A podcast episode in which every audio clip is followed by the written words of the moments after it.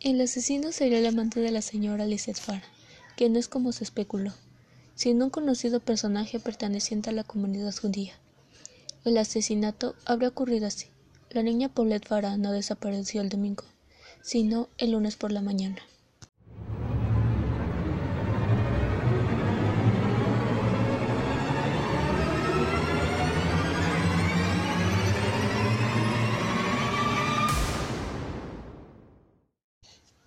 Mauricio Guevara y Lizeth Farah tenían tiempos separados y en conflicto.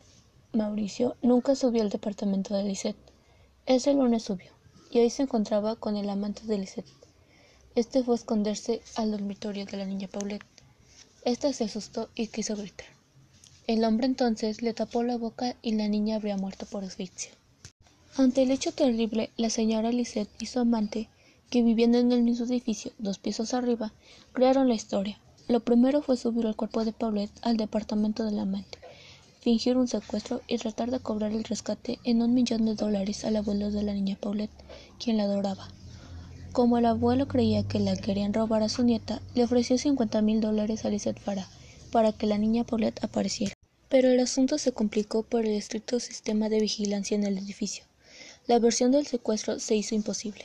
Entonces Lisette Farah decide pedirle ayuda a su prima, presunta amante del secretario de Gobierno del Estado de México, Luis Miranda, a quien no se le cuenta toda la verdad y este decide ayudar a Lisette Farah. Es así que el caso se complica y se enreda deliberadamente. El procurador Basbás, que fue promovido como tal por Luis Miranda, siguió las instrucciones de este, sin conocer el fondo del asunto. El arraigo y la presentación a declarar de Mauricio Guevara y Lisette Farah operaron como una cortina de humo en el asunto. En la oportunidad, el amante y Lisette bajaron el cadáver de la niña Paulette y lo colocaron donde luego fue encontrada.